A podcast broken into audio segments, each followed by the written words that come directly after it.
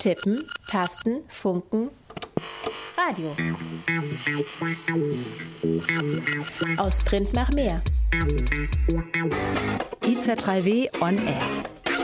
IZ3W? Die nord-süd-politische Zeitschrift IZ3W on Air. On Air. Ja, schön, dass ihr zuhört. Heute die 60.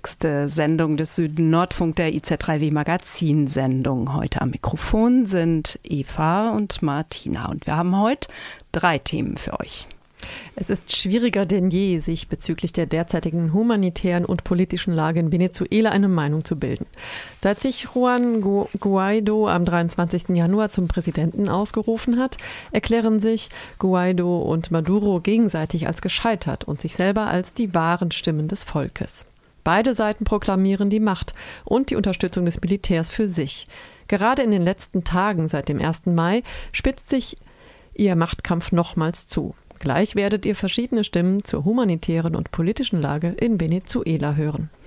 In der zweiten Hälfte der Sendung dann hören wir ein Interview mit Rodrigue Pegitukundi von Afrik Europe Interact und zwar über sein Buch Die Suchenden. In dem Roman analysieren der Kameruner Autor oder analysiert der Kameruner Autor die traumatisierenden Auswirkungen von Neokolonialismus, europäischem Grenzregime und deutschem Asylsystem. Unser letztes Thema Palmöl führt uns nach Indonesien, dem wichtigsten Exporteur von Palmöl, in die Europäische Union. Bekannt ist, dass Palmöl, das zur Herstellung von Biodiesel genutzt wird, teilweise eine schlechtere Klimabilanz aufweist als fossiles Diesel.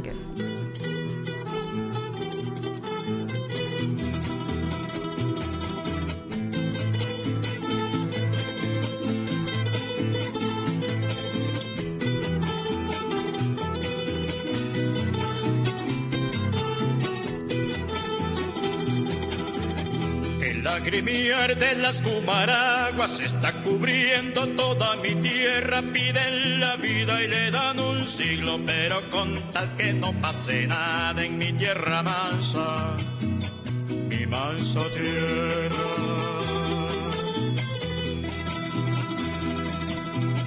Yo sé que un día tuviste sueños Viste un río cuando pequeño, pero tu alma se te alegraba con la llegada del vendaval. Huellas cansadas tienen tus pasos, pero aunque el río sea muy manso, poquito a poco se enfrenta al mar, vuelve a tu canto de turpial, llena de gritos el cardonal y hay semerucos allá en el cerro y un canto hermoso para cantar. US-Sanktionen haben Venezuela zerstört und mehr als 40.000 Menschen seit 2017 getötet. Das sagt der Ökonom Jeffrey Sachs vom Center for Economic and Policy Research in Washington, D.C. Dies seien, so führt Sachs aus, nur Hochrechnungen, die niemand bestätigen könne. Sie basieren auf Schätzungen von venezolanischen Universitäten, seien aber keineswegs präzise. Regisseur Tuki Henkel ist da anderer Meinung. Sein Dokumentarfilm über die Gesundheitskrise in Venezuela, Está todo bien, alles ist gut, kommt im Juni 2019 in die deutschen Kinos. Ich würde sagen, eine Regierung, die sich nicht wirklich darum kümmert. Also es gibt ja Mechanismen in dieser Krise, die hätte verhindert werden können, aber es passiert eben auf politischer Ebene nichts. Also die Leute, die humanitäre Hilfe leisten, denen wird sogar angedroht, dass sie ins Gefängnis kommen und so. Es wurde auch humanitäre Hilfe angeboten. Jetzt wurde anscheinend etwas Hilfe äh, von Caritas und so angenommen, aber ist noch nicht genug. Nicht? Und die internationale Hilfe, das wäre ja auch nicht eine Dauerlösung. Normalerweise geht humanitäre Hilfe in Länder, wo es irgendwie ein Erdbeben gab oder einen Krieg oder so, aber nicht äh, ein Land, was auf den größten Erdölreserven der Welt äh, sitzt, wo leider die Leute, die da machen, Macht sind, sich das Geld dann äh, in die eigenen Taschen tun. Nicht? Ökonom Jeffrey Sachs. It's not an economic standstill, it's a complete economic collapse, a catastrophe in Venezuela. There was a crisis uh, for sure uh, before uh, Trump came to office. Wir haben hier einen totalen wirtschaftlichen Kollaps, eine Katastrophe in Venezuela. Sicherlich, es gab bereits eine Krise, bevor Trump ins Amt kam, aber die Idee seiner Verwaltung war von Anfang an, Maduro zu stürzen. Das ist keine Hypothese. Trump war sehr eindeutig in Diskussionen mit Präsidenten in Lateinamerika. Bereits 2017 fragte er, warum sollte die USA nicht einfach einmarschieren? Aber die lateinamerikanischen Staatsoberhäupter sagten, nein, das ist keine gute Idee, wir wollen keine militärische Aktion. Also versucht die US-Regierung seitdem die venezuelanische Wirtschaft zu strangulieren. Es begann mit den Sanktionen 2017, die in erster Linie das Land daran hinderten, internationale Kapitalmärkte in Anspruch zu nehmen und unterbanden, dass die Ölfirmen ihre Kredite umstrukturierten. Das stürzte Venezuela in die Hyperinflation. Das war der völlige Kollaps. Die Ölerträge brachen ein. Die Wiesen, die für Lebensmittel und Medikamente genutzt wurden, standen nicht mehr zur Verfügung. Das war, als die soziale und humanitäre Krise in schwindelerregender Geschwindigkeit außer Kontrolle geriet. Und dann, in diesem Jahr, fand eine weitere Runde verschärfter Sanktionen statt. Im Grunde wurde dabei das Vermögen des venezolanischen Staats konfisziert. Parallel dazu gab es diese meiner Ansicht nach sehr naive, sehr dumme Idee, dass es einen selbsternannten Präsidenten gäbe, der von den Vereinigten Staaten choreografiert wurde. Ein Großteil dieser absoluten Katastrophe also haben die USA absichtlich herbeigeführt, indem sie den Handel blockierten. Denn die Denke von Leuten wie Bolton ist, wenn das Leid groß genug ist, gibt es einen militärischen Umsturz. Wir wissen, dass die Leute hungern. Wir wissen, dass es eine unglaubliche Knappheit von Medikamenten gibt, dass die Sterberate in die Höhe geschossen ist. Wir können uns das nur vorstellen, denn das Ausmaß der Katastrophe werden wir erst wirklich kennenlernen, wenn die Aufregung sich gelegt hat und sorgfältige Studien gemacht wurden. Das ist eine Alles- oder Nicht-Strategie. Was Trump einfach nicht versteht und wo Bolton niemals zustimmen würde, ist die Idee zu verhandeln. Das ist ein Versuch des Umsturzes. Er ist roh, er geht nicht auf und er ist grausam, denn er bestraft 30 Millionen Menschen.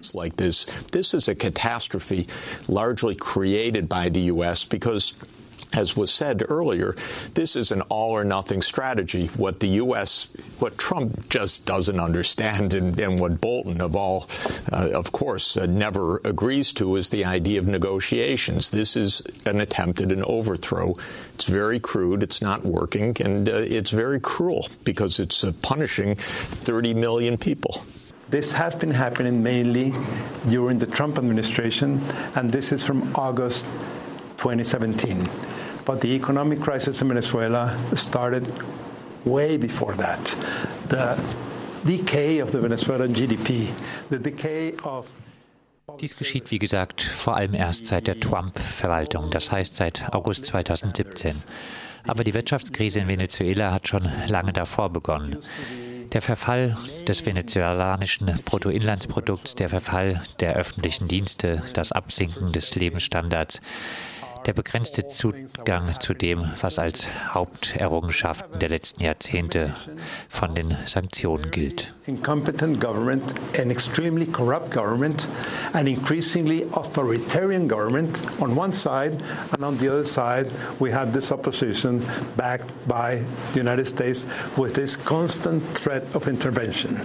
So we need to find a solution in which there is a possibility for the Venezuelan people people to have a say and decide what they want for their country in a non-violent way. Das sagt Edgardo Lander von der Citizens Platform in Defense of the Constitution, der Bürgerinnenplattform für die Verteidigung der Verfassung in Venezuela.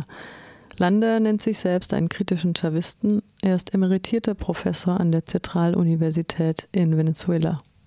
Als nächstes hören wir Moritz Krawinkel von Medico International auch er sieht einige der Probleme in Venezuela hausgemacht und nicht nur den US-Sanktionen geschuldet und beschreibt die Regierung als zunehmend autoritär.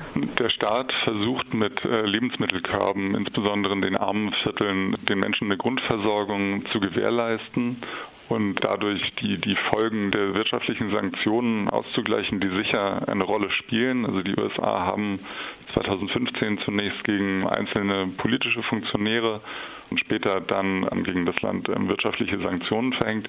Das spielt sicher eine Rolle in den Engpässen gerade und in den Schwierigkeiten, die Bevölkerung zu versorgen. Gleichzeitig, was die Regierung macht, ist eben, dass sie alle sozialen Folgen dieser Krise darauf abwälzen und die ganzen hausgemachten Probleme und die eigenen Anteile am Vorantreiben dieser Krise ausblendet. Diese Lebensmittelkörbe, die, die sicher einen großen Anteil daran haben, dass es noch keinen Aufstand gegeben hat, sondern dass tatsächlich in den armen Vierteln es eine Grundversorgung gibt immer noch für viele Menschen.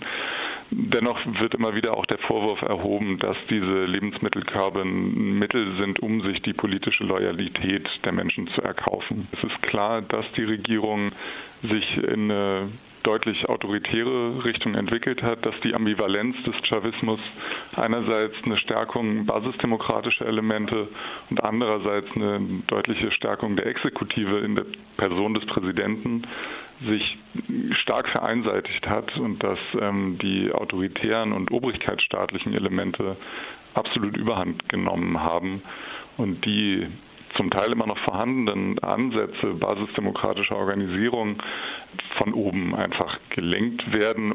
Bei den Demonstrationen jetzt, wie gesagt, auch das ist immer mit Vorsicht zu genießen, wer da welche Bilder zeigt. Da gab es ja schon jetzt diverse Auseinandersetzungen darum, auf welcher Demo denn jetzt welches Bild gemacht wurde und wie groß sie denn jetzt wirklich war. Ähnlich ist das natürlich auch mit der Gewalt durch, durch Polizei und Sicherheitskräfte. Es ist ambivalent auch da. Es gibt eine krasse Polizeigewalt in Venezuela. Gleichzeitig gibt es eine Opposition, die absolut nicht davor zurückschreckt, mit Gewalt auch gegen Chavez-Anhänger äh, vorzugehen. Du hast es schon gesagt, es ist im Grunde ein Witz, wenn die USA Gelder in Milliardenhöhe einfrieren, die auch genutzt werden könnten zur Versorgung der Bevölkerung und dann für ein paar Millionen Hilfsgüter an die Grenze stellt und sagt, die müsst ihr jetzt reinlassen. Also das ist eine politische Farce im Grunde. Also das ist klar zu deuten als, als Versuch, diese Regierung gewaltsam zu beseitigen. Ich glaube, das Entscheidende wäre tatsächlich ein Anerkennen dass es eine humanitäre Krise gibt, dass die Regierung ihre Legitimation im Grunde verspielt hat und dass sie sich einlassen muss auf eine neue Neuformierung, Neubesinnung und ähm, dass gleichzeitig die Opposition einen Schritt zurück macht und tatsächlich eine demokratische Neuaushandlung ermöglicht darüber, wie die Zukunft des Landes weiter gestaltet werden kann. Der Abgeordnete der Regierungspartei PSUW, Vereinigte Sozialistische Partei Venezuelas, Hector Orlando Zambrano, der sich selbst als Chavisten bezeichnet, sagte im Gespräch mit den Kollegen von Raíces Normades, han construido una matriz negativa sobre Venezuela. Wir haben es hier mit einer politischen Strategie des Präsidenten der Vereinigten Staaten zu tun. Die endgültige nordamerikanische Doktrin heißt, die venezolanische Regierung und Maduro stürzen, weil das für sie bedeutet, den Einfluss von China und Russland in Lateinamerika einzudämmen. Das sind die Hauptfeinde des nordamerikanischen Imperiums. Zwei aufsteigende Großmächte auf internationalem Level. Venezuela ist dabei ein wesentlicher Widersacher in Lateinamerika. Zweitens, wir sind kurz vor einer Wahl. Der Imperator Trump muss seine Wiederwahl garantieren. Deshalb will er vor den Großmächten mit einer Trophäe dastehen, die ihm zu kandidieren erlaubt.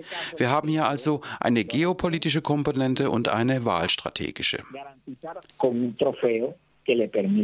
tener las que respetan los derechos humanos.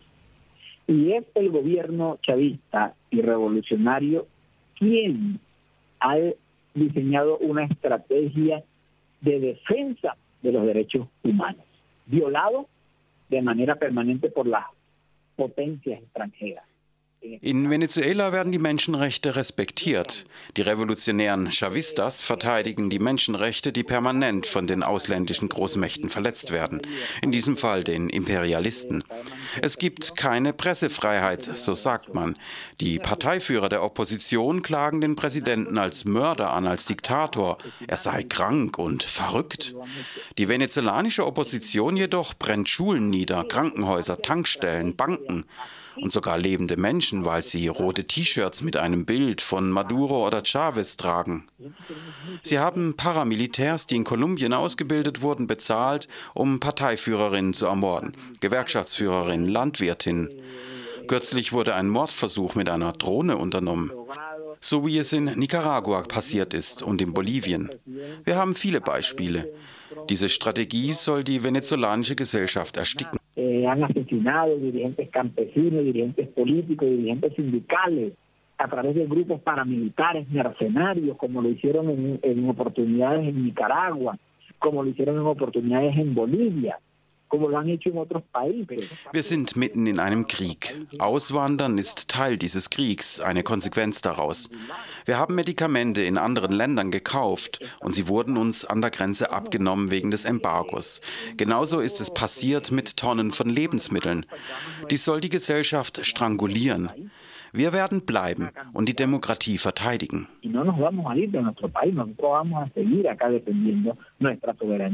Eva Gollinger ist venezolanisch-US-amerikanische Journalistin. Sie hat als Rechtsberaterin für den ehemaligen venezolanischen Präsidenten Hugo Chavez gearbeitet.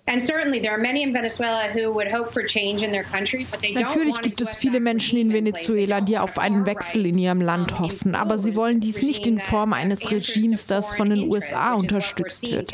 Sie wollen nicht dieses rechtsextreme, aufgezwungene Regime, das nur auf ausländische Interessen bedacht ist. Das ist es ja, was wir gerade im Land beobachten beobachten. Ich glaube, das ist eine sehr gefährliche Situation in Venezuela. Es könnte gewaltsame Konflikte geben. Ohne die Unterstützung der Vereinigten Staaten hätten wir nicht dieses hohe Level an Chaos, das wir gerade im Land sehen. Auch die Sanktionen, die Venezuela auferlegt wurden, haben die humanitäre Krise nur weiter verschärft. Como un plato vacío en medio de una mesa. Así es como suelen ser mis días tristes, como una espada que en el pecho te atraviesa, como agua desbordada al reventarse la represa, como un juego de mesa que no funciona sin una pieza. Así me siento desde el día que te fuiste tú, felicidad tan anhelada desde el alma que llega y luego se escurre como agua entre mis palmas. El tiempo me hizo un aprendiz y que no puedo ser feliz sin que la vida me deje una cicatriz. No quiero volver a ser el mismo infeliz que fui por lanzar mi vida a la borda, solo por un desliz y arrancar de raíz todo pensamiento que se expone eso que guardamos dentro y llamamos sentimientos. A veces estoy deprimido y no sé por qué. Y extraños sentimientos se mezclan con lágrimas. Y pienso si acaso un espíritu invoqué que me tiene como un fugitivo huyendo de las ánimas. Lo más triste de estar triste es pensar que perdiste lo que perdiste porque no lo mantuviste y lo que viviste más.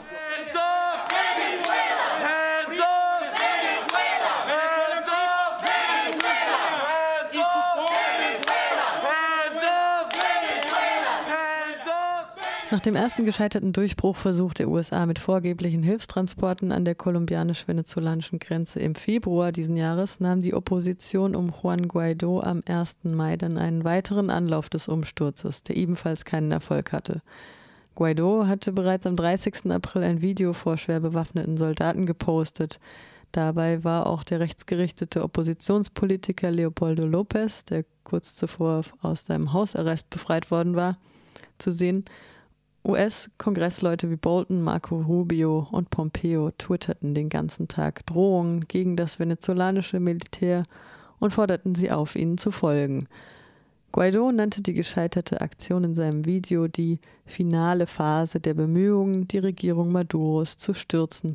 In dieser Woche will sich nun US-Außenminister Mike Pompeo mit dem russischen Amtskollegen Sergei Lavrov treffen, um über die Krise in Venezuela zu sprechen. Obviously there was a coup attempt. Uh, Guaido himself called it a coup, a coup in process, uh, and it failed. And it just shows, in my perspective, that the Venezuelan population doesn't want a violent solution. It doesn't want a solution that is through a coup. Das, was am 1. Mai hier in Venezuela passierte, war ein ganz offensichtlicher Putzversuch. Gaidao nennt es selbst so und er scheiterte. Das zeigt meiner Ansicht nach, dass die venezolanische Bevölkerung keine gewaltvolle Lösung will. Sie will keinen militärischen Coup und keine US-Intervention. Es ist notwendig, dass beide Seiten anerkennen, dass sie die andere nicht besiegen können. Es gibt keinen Weg, wie die venezolanische Regierung diese Situation bis zum Ende der Legislaturperiode Maduros, also sechs Jahre, überleben könnte. Denn die Wirtschaft bricht zusammen. Die Bevölkerung ist in einer wirklich dramatischen Situation. Fast vier Millionen Menschen haben das Land verlassen. Das ist ein unglaubliches politisches Statement. Die Leute ertragen die Situation nicht mehr. Es muss eine Alternative her. Und diese Alternative kann kein Putsch sein, keine US-Intervention, keine Gewalt. Till the end of the Maduro government in terms of the, his six-year period because the economy is collapsing. People are in a really dramatic situation. It's almost 4 million people that have left the country. This is a, an incredible political statement.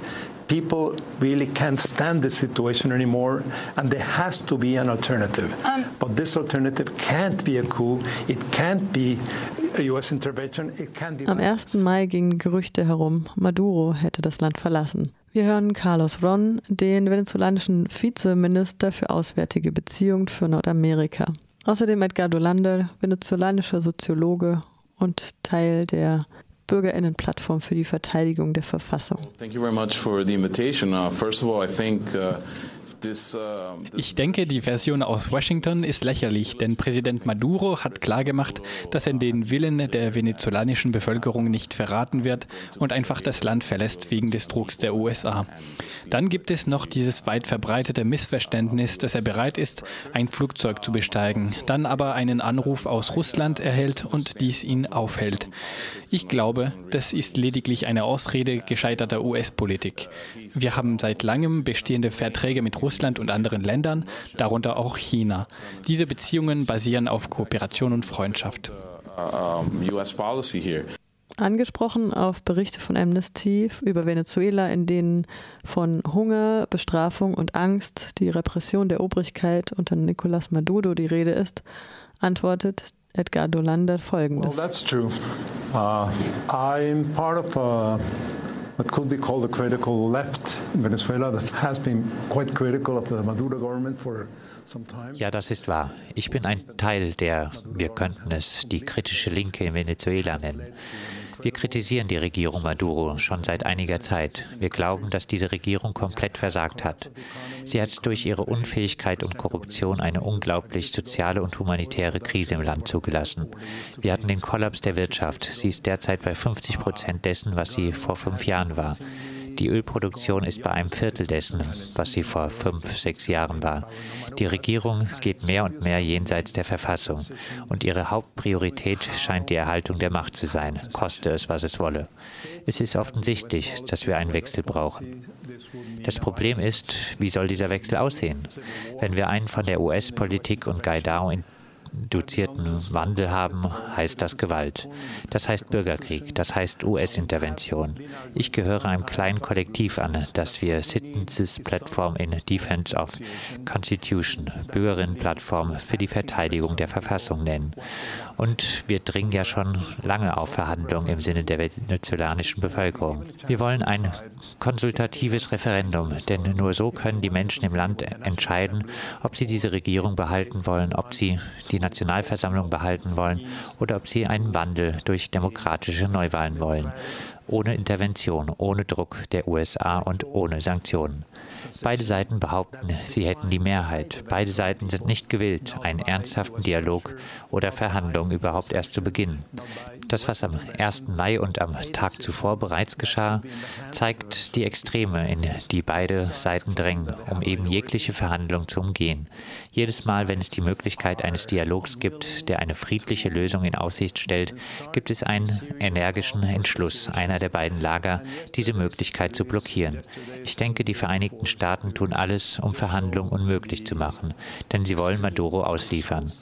Und das ist einfach nicht möglich. Wir haben eine Situation, in der beide Seiten die Politik an sich vergessen. Beide Seiten weigern sich, die andere anzuerkennen. Das ist eine kriegsähnliche Situation, eine Situation, in der beide Seiten die als andere versucht zu vernichten. Und das ist heute in Venezuela sicher nicht möglich. Wir haben also zwei opponierende Seiten. Maduro hat die Kontrolle des Staates, er hat die Unterstützung des Militärs und er hat die Unterstützung eines Teils der Bevölkerung in Venezuela, welcher heute eine Minderheit darstellt. Offensichtlich ist dies eine Minderheit, aber sie ist noch da. Das ist die Darstellung von außerhalb Venezuelas, insbesondere von den rechten Medien.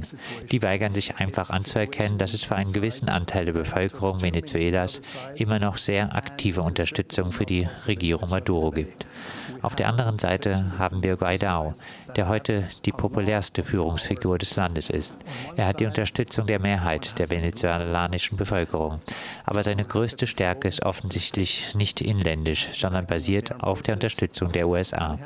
Diese Konfrontation, es sei denn, es gibt Verhandlungen, birgt ein sehr hohes Risiko des Bürgerkriegs, eines gewaltvollen Ausgangs. Und die Vereinigten Staaten haben wiederholt darauf gepocht, dass die militärische Option auf dem Tisch ist.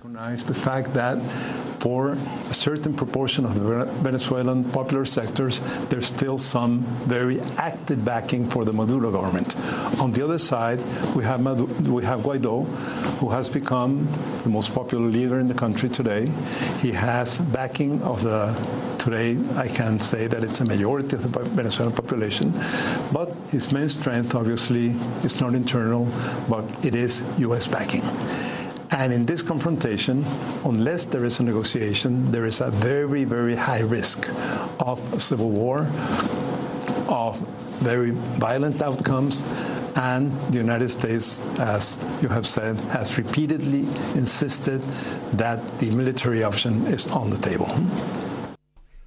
Die USA haben mehrfach betont, auch eine militärische Intervention in Venezuela zu erwägen, zuletzt am 1. Mai. Bisher hat sich die Trump-Regierung auf Sanktionen, auf Sanktionen beschränkt. Doch das Nachrichtenpool Lateinamerika berichtet am 3. Mai, Eric Prince, Gründer des privaten US-Sicherheitsfirma Blackwater, habe einen Plan entwickelt, um bis zu 5000 Söldner nach Venezuela zu schicken. Sie sollten dort den Oppositionsführer Juan Guaido unterstützen. Das berichtete laut NPLA die Agentur Reuters am 30. April unter Berufung auf vier nicht namentlich genannte Quellen. Sicher ist, unter dem Machtkampf zwischen dem Oppositionspolitiker Juan Guaido und Staatspräsident Nicolás Maduro hat vor allem die Zivilbevölkerung zu leiden. 78 Prozent der Bevölkerung in Venezuela essen heute weniger als vor der Wirtschaftskrise. Und nach Angaben der Vereinten Nationen hat die Krise in Venezuela zu einer Abwanderung von mehr als drei Millionen Menschen geführt. Reke, ein Pionier des venezolanischen Hip-Hop, würdigt die verstorbenen Freunde aus dem Barrio und rappt kraftvoll über ihren tragischen Tod. Der Rapper ruft dringend zum Frieden auf. Todavía recuerdo la ausencia que dejaron mis convives, que por más monte que fumo no hay forma que se me olvide. Todos los que caminaron por donde yo caminé, los desmantelaron cuando menos me lo imaginé. De todos los que en el barrio andábamos quedamos poco, a muchos le han volado el coco y otros perdieron el foco, como el gordo pana mío que por problemas de falta siendo sano terminó con dos tiros en la espalda. Yo que por vaina te echamos en ese instante ni le hablaba, me dejó un vacío desde el primer día que ya no estaba porque era mi pana, igual como lo era Barriga, lo vieron pagando y llegó un loco y le jaló la liga. Par de meses luego mataron a Álvaro, su hermano. Pasó en una moto y lo desmantelaron. Y aunque han pasado años, no lo puedo ni creer. Me encuentro a sus madres y parece que hubiese sido ayer. En este mundo frío las esperanzas son pocas. A cada uno de nosotros la muerte le toca. La tregua no existe, las balas están locas. Esta es otra velocidad, cuidado si chocas. En este mundo frío las esperanzas son pocas. A cada uno de nosotros la muerte le toca. La tregua no existe, las balas están locas. Esta es otra velocidad final. Este es un peso que a través del tiempo más bien se acumula. Porque es un dolor que ni con sonrisas lo disimulas. Aunque muchos han muerto por ser tercos como una mula. No furula que hoy solo sean almas que por ahí deambulan. Que antes aprecié con quienes compartí físicamente. Y hoy solo son parte de recuerdos que están en mi mente. Me acuerdo de Melaza, un convive que durmió en mi casa. Unos días después encontré su cuerpo, pero sin la masa. Y se lo dije: si ya tienes una problemática, no la sueñes y nunca salgas sin tu automática. Igual se lo dije al convive care lápiz. Se salvó de 11 tiro y luego andaba por ahí happy. Creyó que la vaina era mentira hasta que los pescaron, lo vieron Ihr hört den Südnordfunk auf 102,3 Megahertz. Wir gehen nach Kamerun. Rodrigue Peggy Takundi hat einen Roman geschrieben mit dem Titel Die Suchenden. Darin analysiert Die, der selber von Kamerun durch den Saal nach Europa kam, die traumatisierenden Auswirkungen von Neokolonialismus, europäischem Grenzregime, deutschem europäischen Asylsystem. Ein Zurück gibt es für die Suchenden nicht. Ein Satz in einer eigentlich sehr trivialen Art, der doch äh, einen bleibenden Eindruck hinterlassen hat aus seinem Buch ist dieser. Migranten hören nicht auf, Menschen zu sein. Wenn du dich entschließt, dein Land zu verlassen und in ein anderes zu gehen, gibst du damit nicht dein Menschsein auf. Rufin Songwe hat mit Rodigen Die von Afrique Europe Interact für den Süd-Nordfunk gesprochen.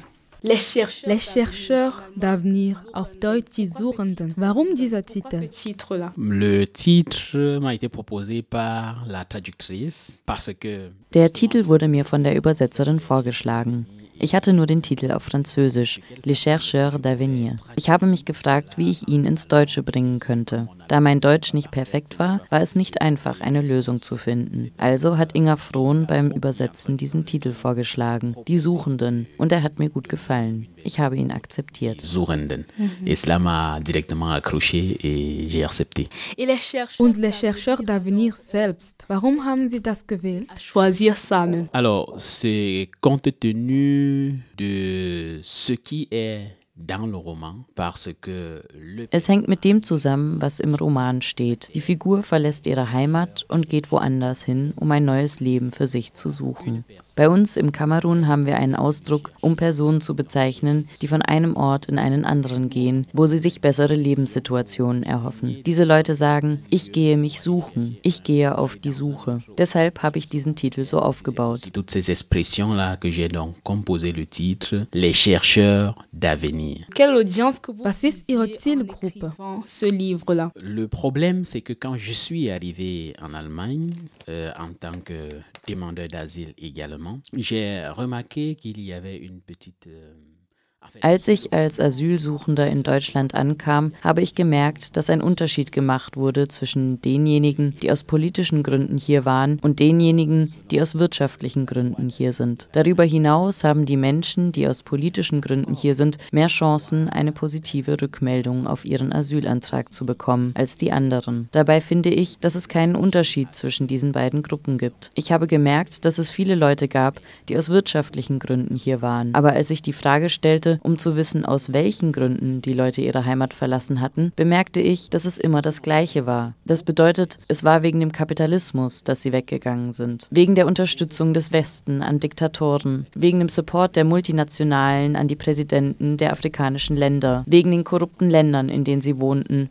wo sie keine Arbeit hatten oder zu wenig davon. Das sind auch alles politische Gründe. Deshalb soll kein Unterschied zwischen Wirtschaftsflüchtling und politischer Flüchtling gemacht werden. Entre les réfugiés politiques et les réfugiés économique. Au cours du livre tout entier, c'est tellement détaillé et Das Buch ist so detailliert und so realitätsnah. Man weiß eigentlich, dass es keine Autobiografie ist, denn die Hauptfigur hat ein ganz anderes Profil als, als sie. Man fragt sich aber, ob es die Geschichte von einer Person ist, die sie kennen. Vraiment vrai d'une personne que vous avez rencontrée et tous ces détails-là. Ce n'est pas l'histoire d'une personne, c'est l'histoire de plusieurs personnes. Et ce sont des personnes non seulement. Es ist nicht die Geschichte von einer Person, es ist die Geschichte von mehreren Personen. Das sind Personen, mit denen ich gesprochen habe. Das sind Erfahrungen, die ich selbst gemacht habe. Das sind im Endeffekt Geschichten von mehreren Personen zusammen. Wenn man mal fünf oder sechs Personen befragt, bekommt man oft die gleiche Antwort, warum sie ihre Heimat verlassen haben. Wenn sie denselben Weg gelaufen sind, haben sie wahrscheinlich auch das gleiche erlebt und die gleichen Gefühle. Und hier haben sie die gleichen Ängste, die gleichen Erwartungen, die gleichen Hoffnungen. Même espoir. Cours de son voyage, on voit beaucoup de scènes. Im Verlauf der Reise gibt es viele Szenen, die einem Angst einjagen könnten. Es gibt Szenen mit Toten, mit, mit Personen, denen Beine abgehackt werden, geköpft werden. Viele brutale Szenen. Eigentlich sollte man Angst haben, aber hier sieht man es nicht. Ist denn der Wunsch nach Europa so stark, dass die Menschen doch keine Angst haben oder versuchen sie einfach diese Angst zu, zu verheimlichen? Ou alors c'est juste qu'ils essaient de la cacher, que les personnes essaient de la cacher. En réalité, c'est juste euh, du courage. Parce que la, la peur Eigentlich ist das einfach Mut. Nur in den Filmen wird man Menschen sehen, die ihre Angst im Griff haben können. Die Leute haben auf jeden Fall Angst, aber sie hängen an ihren Hoffnungen. Und das gibt ihnen Kraft. Wenn man ein Ziel hat und bemerkt, dass man nah am Scheitern ist, hängt man noch fester an seinem Ziel und an seinen Hoffnungen, weil man denkt, dass, wenn man es schafft, wird man gewinnen. Man wird als Beispiel dastehen. Man wird etwas Großes geleistet haben. Dadurch, dass man an seinem Ziel hängt, gibt man nicht auf. Die Menschen haben viele Probleme, Frauen haben viele Probleme, viele müssen sich prostituieren, aber sie geben deshalb nicht auf. Einige sind schwanger, entbinden, aber sie geben nicht auf. Viele werden vergewaltigt. Einige Männer werden auch vergewaltigt und verlieren ihre ganzen Ersparnisse, aber sie geben nicht auf, weil der Grund, warum man weggegangen ist, der Wunsch, die Hoffnung von dem, was man vorne finden kann, bringt einen dazu, weiterzumachen. Nous amène à continuer. Nachdem sich die Menschen so viele Träume gemacht haben, nachdem sie dachten, dass sie zum Eldorado gehen, kommen sie an und sie sind enttäuscht. Es ist die gleiche Situation wie früher, kein Job. Haben Sie es auch so erlebt? Est-ce que vous, par exemple, vous avez vécu ça? Oui, personnellement, j'ai vécu ça parce que euh, quand je venais exactement, c'était, ce n'était pas ce à quoi je m'attendais parce que, comme je Natürlich habe ich es auch so erlebt. Ich hatte etwas anderes erwartet. Ich hatte eine Vision. Ich hatte Erwartungen. Ich habe eine große Familie. Viele Leute. Wenn man hier ankommt, wissen es alle. Auch wenn man dich früher nicht oft anrief, fängt dein Handy jetzt an, ständig zu klingeln. Also hat man ab jetzt eine größere Verantwortung und man muss sie erfüllen. Allerdings ist es schwierig mit dem Asylprozess. Viele Migrantinnen, die hierher kommen, haben keine Informationen darüber, was genau Asyl bedeutet. Was ist der Prozess? Deshalb musste ich selbst noch viel darüber lesen, um zu verstehen, wie es funktioniert. Je mehr man darüber weiß, desto mehr Angst bekommt man, weil man bemerkt, dass man nicht arbeiten darf, zumindest während einer langen Zeit nicht. Man muss irgendwo von früh bis abends einfach bleiben und warten, bis eine Antwort kommt, die bestätigt, ob man endlich bleiben darf oder in ein anderes Land abgeschoben wird oder einfach zurück in die eigene Heimat. Définitivement tu dois rester ici ou alors si on va te renvoyer dans un autre pays ou simplement euh, chez toi. Wenn eine Person Ihnen jetzt sagen würde, dass sie auch nach Europa gehen will und diesen Weg nehmen will, welches Rat geben Sie dieser Person? Je leur dis que le chemin du désert est très dangereux et je me mets dans la position de, du protagoniste encore. Ich sage ihnen, dass der Weg durch die Wüste sehr gefährlich ist. Ich versetze mich in die Rolle der Hauptfigur des Buches, der dies auch erlebt hat. Sein Bruder will ebenfalls nach Europa kommen und möchte den gleichen Weg gehen. Die Hauptfigur sagt seinem Bruder, dass es nicht geht, aber der Bruder sagt, dass er es geschafft hat, also ist es möglich. Aber der Protagonist hat auch Angst vor dem, was seine Mutter fühlen würde, wenn sie dann wüsste, dass er seinem Bruder Informationen geben würde. Dieser dann den Weg in die Wüste eingehen würde, um dort zu sterben. Also hat man immer zwei Gefühle. Wenn ich nach Kamerun gehe und ein Freund mir sagt, dass er sich auf dem Weg machen will, sage ich ihm, dass es gefährlich ist. Er wird bestimmt denken, dass ich nicht will, dass er auch hierher kommt. Das denken viele. Aber die Realität ist, dass es gefährlich ist. Es ist besser, wenn Menschen die Möglichkeit haben, mit dem Flugzeug zu kommen. Das ist weniger stressig. Vielmehr rate ich den Leuten in Kamerun zu bleiben und da eine Beschäftigung aufzubauen. Wenn mir jemand sagt, dass es wirklich unmöglich ist, was tatsächlich auch oft so ist, dann kann ich meine Unterstützung anbieten. Deshalb möchte ich mit Freunden eine Initiative gründen. Stay in Africa. Wir wollen Menschen Menschen, die auch in Afrika bleiben und arbeiten möchten, dabei ermutigen und unterstützen. Wir wollen nicht, dass sie denken, dass die erste Lösung ist, zu fliehen. Es soll die letzte Lösung sein. Ich ermutige auch Studentinnen hier, alle, die mit dem Studium, mit Ausbildung fertig sind und Arbeitserfahrung gesammelt haben und vor allem gern zurückkehren würden, es auch zu tun. qui ont gagné quelques expériences professionnelles et qui voient qu'ils peuvent retourner aussi au Cameroun, servir leur pays à retourner servir leur pays. Vielen Dank. Die Suchenden ist erschienen im Unrast Verlag. Übersetzt wurde es von Inga Frohn. Das Interview mit Rodrigue Nier könnt ihr auch auf Französisch nachhören oder downloaden bei iz3w.org. Ein Lied, das zum Thema des Buches von dir passt, ist Likanda von Blick Bassi. Der Musiker aus Kamerun sucht einen besseren Weg für seine Nachkommen und fragt singend auf Bassa, wer ihm helfen kann, diesen zu finden. Wom babi kolol babi kos babi pupus wom Babi tem, babi pel, ma bel. Wom, babi holos, babi pan, babi is war. Babi tar, babi tem, lingen. You nyukine my long You nyukine choli amatai nyukine sros long imporola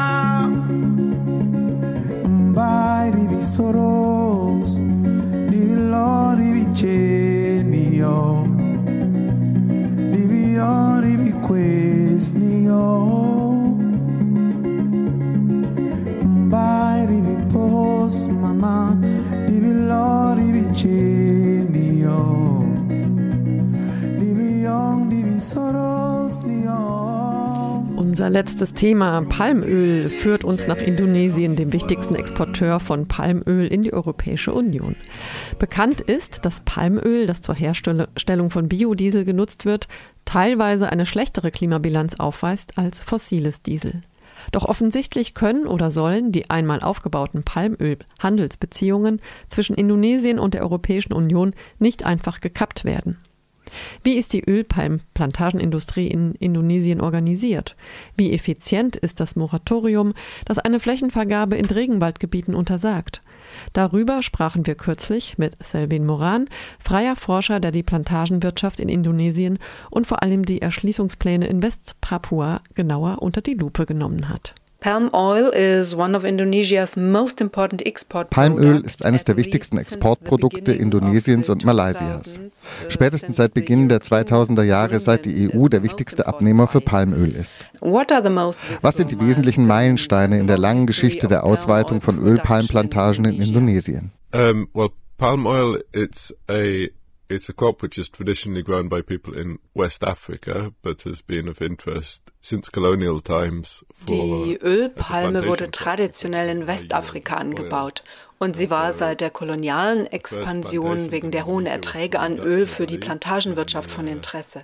Die holländischen Kolonialherren hatten, soweit ich weiß, die ersten Plantagen in Indonesien im Norden der Insel Sumatra angelegt.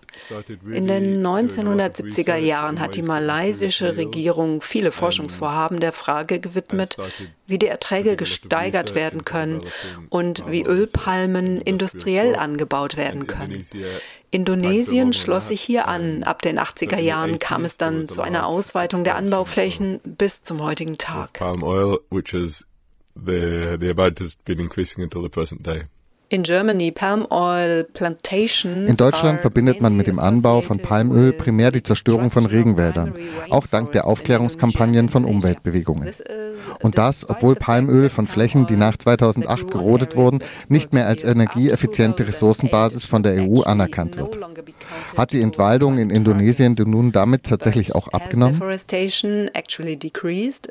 Uh, deforestation is certainly still going on. Die Entwaldung schreitet weiter fort. In der Region West-Papua, die ich beobachte, ist die Entwaldungsrate in den letzten drei Jahren zurückgegangen, hauptsächlich wegen des Drucks auf die Industrie, die Waldzerstörung zu stoppen. Aber dennoch werden Flächen gerodet und in Gebieten, in denen die Plantagenwirtschaft weiterentwickelt ist, schreitet die Entwaldung immer noch hemmungslos voran. Yeah, deforestation is still rampant. Wer genau sind die Akteure in der Ölpalmplantagenwirtschaft in Indonesien? Usually it all starts with some kind of, let's say, land speculator das Geschäft fängt in der Regel mit Landspekulationen an. Spekulatoren erledigen oft durch Bestechung und Korruption das dreckige Geschäft der Beschaffung der Genehmigung, die sie dann an das Unternehmen verkaufen, das die Plantage betreibt. Meistens produziert dieses Unternehmen Palmöl für Lebensmittel. Bevor Palmöl exportiert wird, muss es raffiniert werden. Und die Unternehmen, die die Raffinerien besitzen, das sind die Großplantagenbesitzer, die diesen Zweig ausgebaut haben.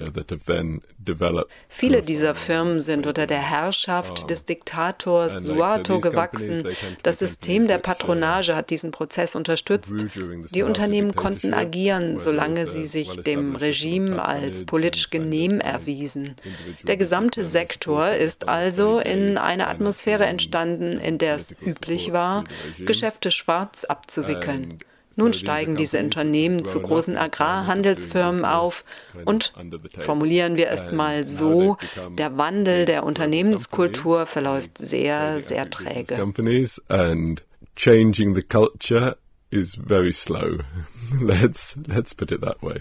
Was genau sind die Gründe, warum Menschen etwa in West-Papua den Palmölanbau versuchen zu stoppen? Was sind genau die lokalen Probleme? Welche Menschenrechte werden gegebenenfalls mit den Landnahmen verletzt? Well, I mean, a lot of die größten Bedenken kamen von internationaler Ebene, wegen der Sorge um den Klimawandel. Denn durch die rasante Zerstörung des Regenwaldes wurde Indonesien zu einem der Top-Emittenten von Klimagasen. Und das, obwohl der Pro-Kopf-Ausstoß, also der Konsum an CO2 in Indonesien eher niedrig ist. Aber ja, das Land, das für die Plantagen genutzt wird, gehört oft indigenen Gruppen. Oder es ist das Land ihrer Vorfahren. Oder aber das Land wird von Kleinbauern bewirtschaftet.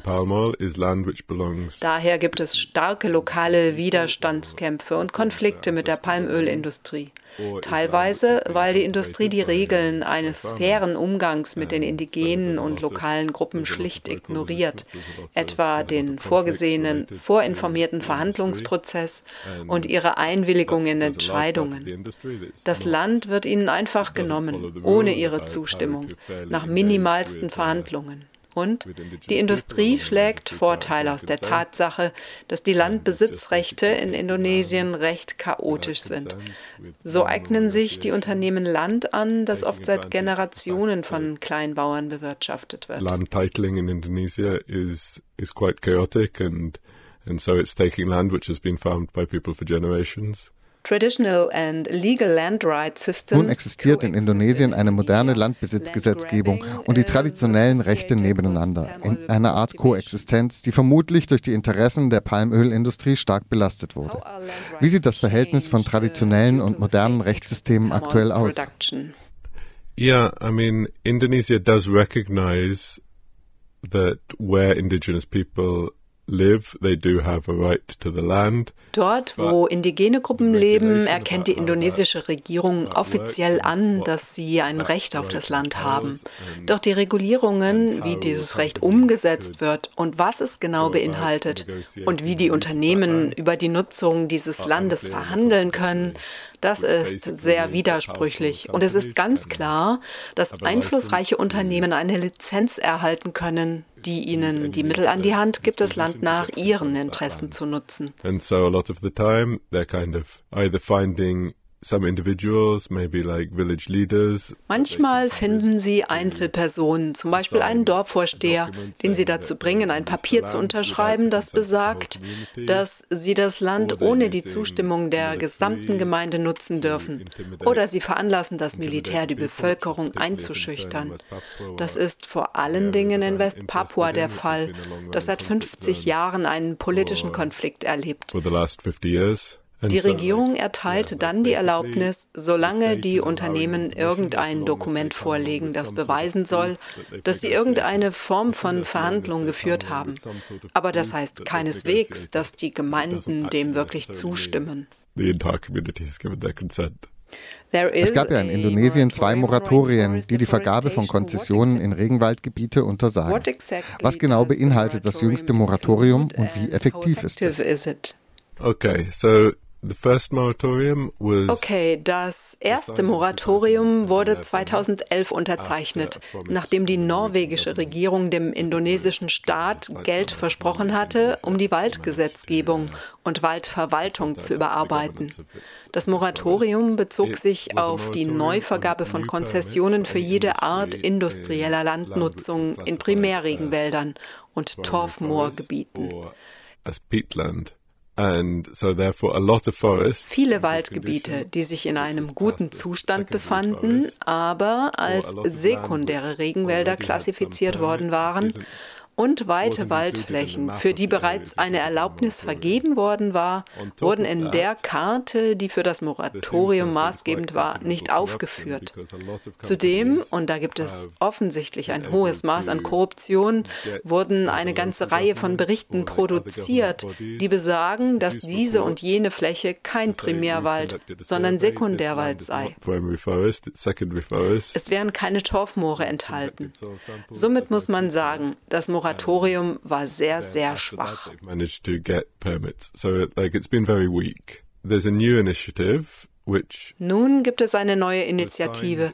Sie wurde letzten Dezember unterzeichnet und soll ein Moratorium speziell für die Vergabe von Konzessionen für Ölpalmplantagen darstellen und auch die bestehenden Konzessionen überprüfen. Die Regierung erklärte, sie würde Konzessionen canceln und zurücknehmen, die auf Waldgebiete fallen. Das stimmt einerseits hoffnungsvoll. So obviously there's a lot to be hopeful about but there's also a lot of signs that dass die Regierung es nicht wirklich ernst meint oder nicht bereit ist, mit den Interessen der Investoren zu brechen und konkrete Regulierungen einzuführen. Der Moratoriumstext lag zwei Jahre zur Unterzeichnung bereit, bis er schließlich verabschiedet wurde, weil es Widerstände innerhalb der Regierung gab. Und zwei Monate nach Unterzeichnung vergab der Forstminister entgegen der Regel des Moratoriums eine staatliche Waldfläche Fläche an ein Plantagenunternehmen, das zuvor schon für schuldig befunden wurde, die lokale Verwaltung bestochen zu haben, um die lokale Zustimmungserlaubnis zu erhalten. Uh, Solche Vorkommnisse stimmen wenig hoffnungsvoll, dass das neue Moratorium effizienter sein wird als das vorhergehende.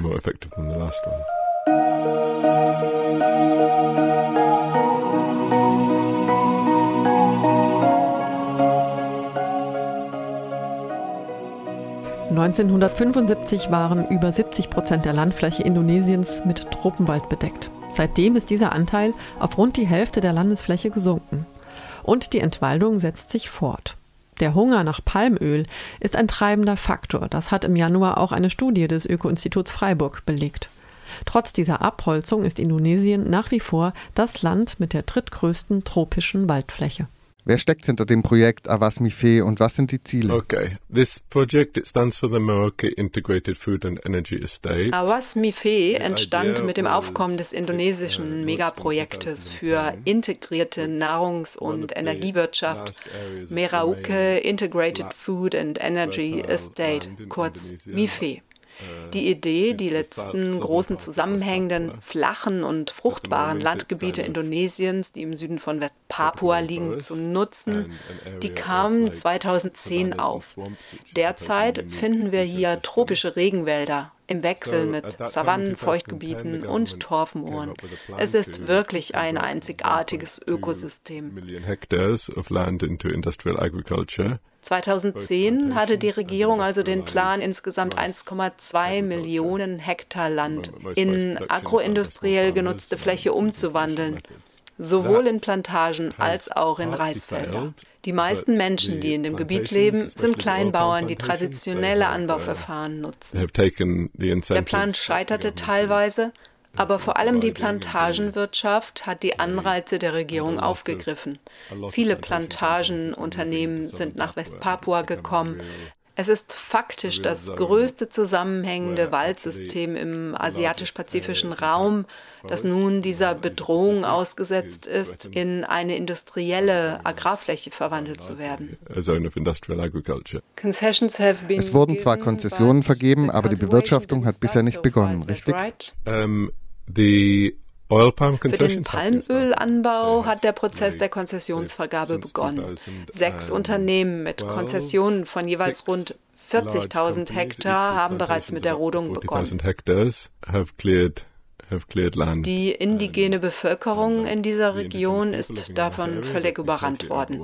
Denn es waren nicht ein großes Unternehmen, sondern sechs, die zeitgleich vorgingen. Von wie vielen Menschen sprechen wir hier bei der indigenen Bevölkerung?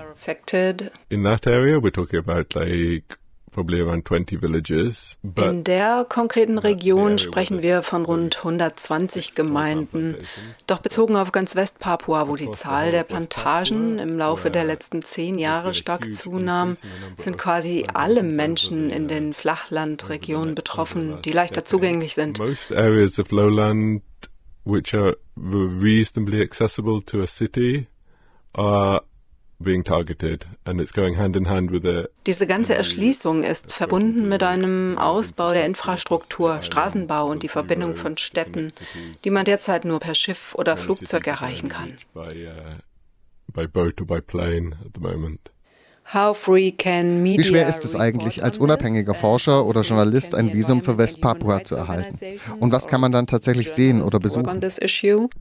Well, this highlights some of the differences within the different parts of the Indonesian state. Der Punkt beleuchtet einige Schwierigkeiten innerhalb des indonesischen Staates, denn sowohl der Gouverneur von Papua als auch der indonesische Präsident haben gesagt, dass unabhängige Forscher und Journalisten kein spezielles Visum benötigten, um Westpapua zu besuchen, kein anderes als auch in anderen Teilen Indonesiens. Allerdings haben andere Kräfte in der Regierung dem widersprochen, die stärker mit dem Militär verbunden sind. Denn Westpapua ist ja Teil der militärisch kontrollierten Sperrzone. Foreign journalists are deported Uh, es ist eine ganz gewöhnliche Praxis, dass JournalistInnen aus dem Ausland abgeschoben werden, wenn sie Westpapua ohne Sondergenehmigung bereisen. Das ist eine der Methoden, die freie Meinungsäußerung in der Region zu beschneiden. Hintergrund ist die Befreiungsbewegung dort. Eine große Anzahl der indigenen Einwohnerinnen Papuas wollen nicht zu Indonesien gehören. Nachrichten darüber versucht die indonesische Regierung zu kontrollieren. Auch werden Menschen aus Papua eingeschüchtert. Man kann als Journalistin aus dem Ausland dorthin gehen, aber man wird nicht dazu ermutigt und man sollte auf der Hut sein. Forschungsvisa müssen natürlich beantragt werden. Sie werden oft abgelehnt. Das ist sehr kompliziert.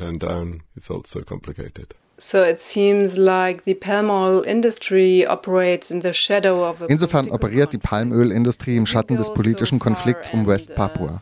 Kann man sagen, dass sie vom politischen Konflikt profitiert? Yes, they, they do.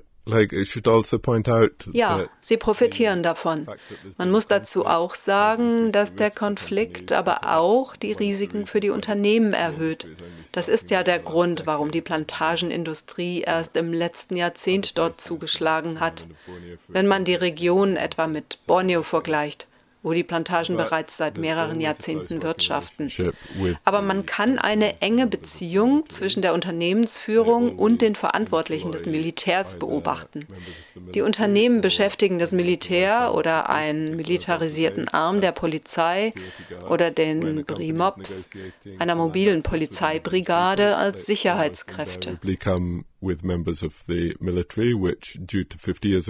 wenn die Unternehmen mit den indigenen Gemeinden über den Zugang zu Land verhandeln, dann kommen sie fast immer mit Militärs zu den Treffen.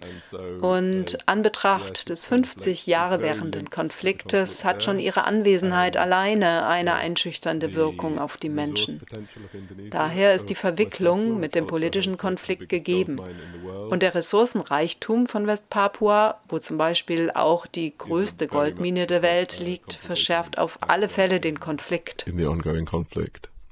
Woher kommen die Plantagenarbeiterinnen und wie sehen die Arbeitsbedingungen aus? Den Menschen in den Dörfern wird immer versprochen, dass sie auf den Plantagen arbeiten können. Üblicherweise passiert dann Folgendes. Sie bekommen Arbeit, doch sie erhalten keine langfristigen Arbeitsverträge und sie werden von Leuten ersetzt, die von anderen indonesischen Inseln wie Java oder Sulawesi auf der Suche nach Arbeit nach Westpapua migrieren. Die erhalten dann längerfristige Anstellungen und Arbeitsverträge. Das führt dazu, dass die Bevölkerung von Westpapua ökonomisch nahezu vollständig marginalisiert wird. Nicht nur im Plantagensektor. Auch der Handel oder kleine Restaurants werden meistens von Migrantinnen betrieben, die auf der Suche nach Arbeit hierher kamen. In Westpapua findet man die größte Armut ganz Indonesiens obwohl zugleich die Gehälter im Landesdurchschnitt zu den höchsten gehören. Also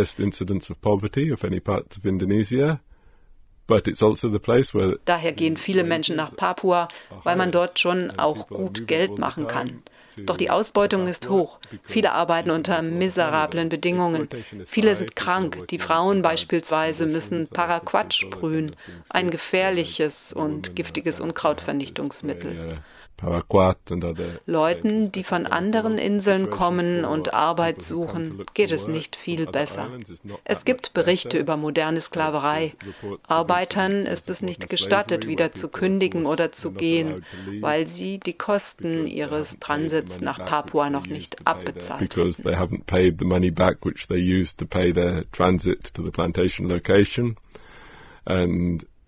Basically it's an industry built on exploitation. Ja, das war's schon wieder vom Südnordfunk.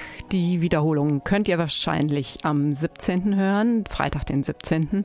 Ansonsten sagen wir Tschüss. Redaktion der Sendung hatte Martina Backes. Am Mikrofon waren die Eva und die Martina. Bis dann.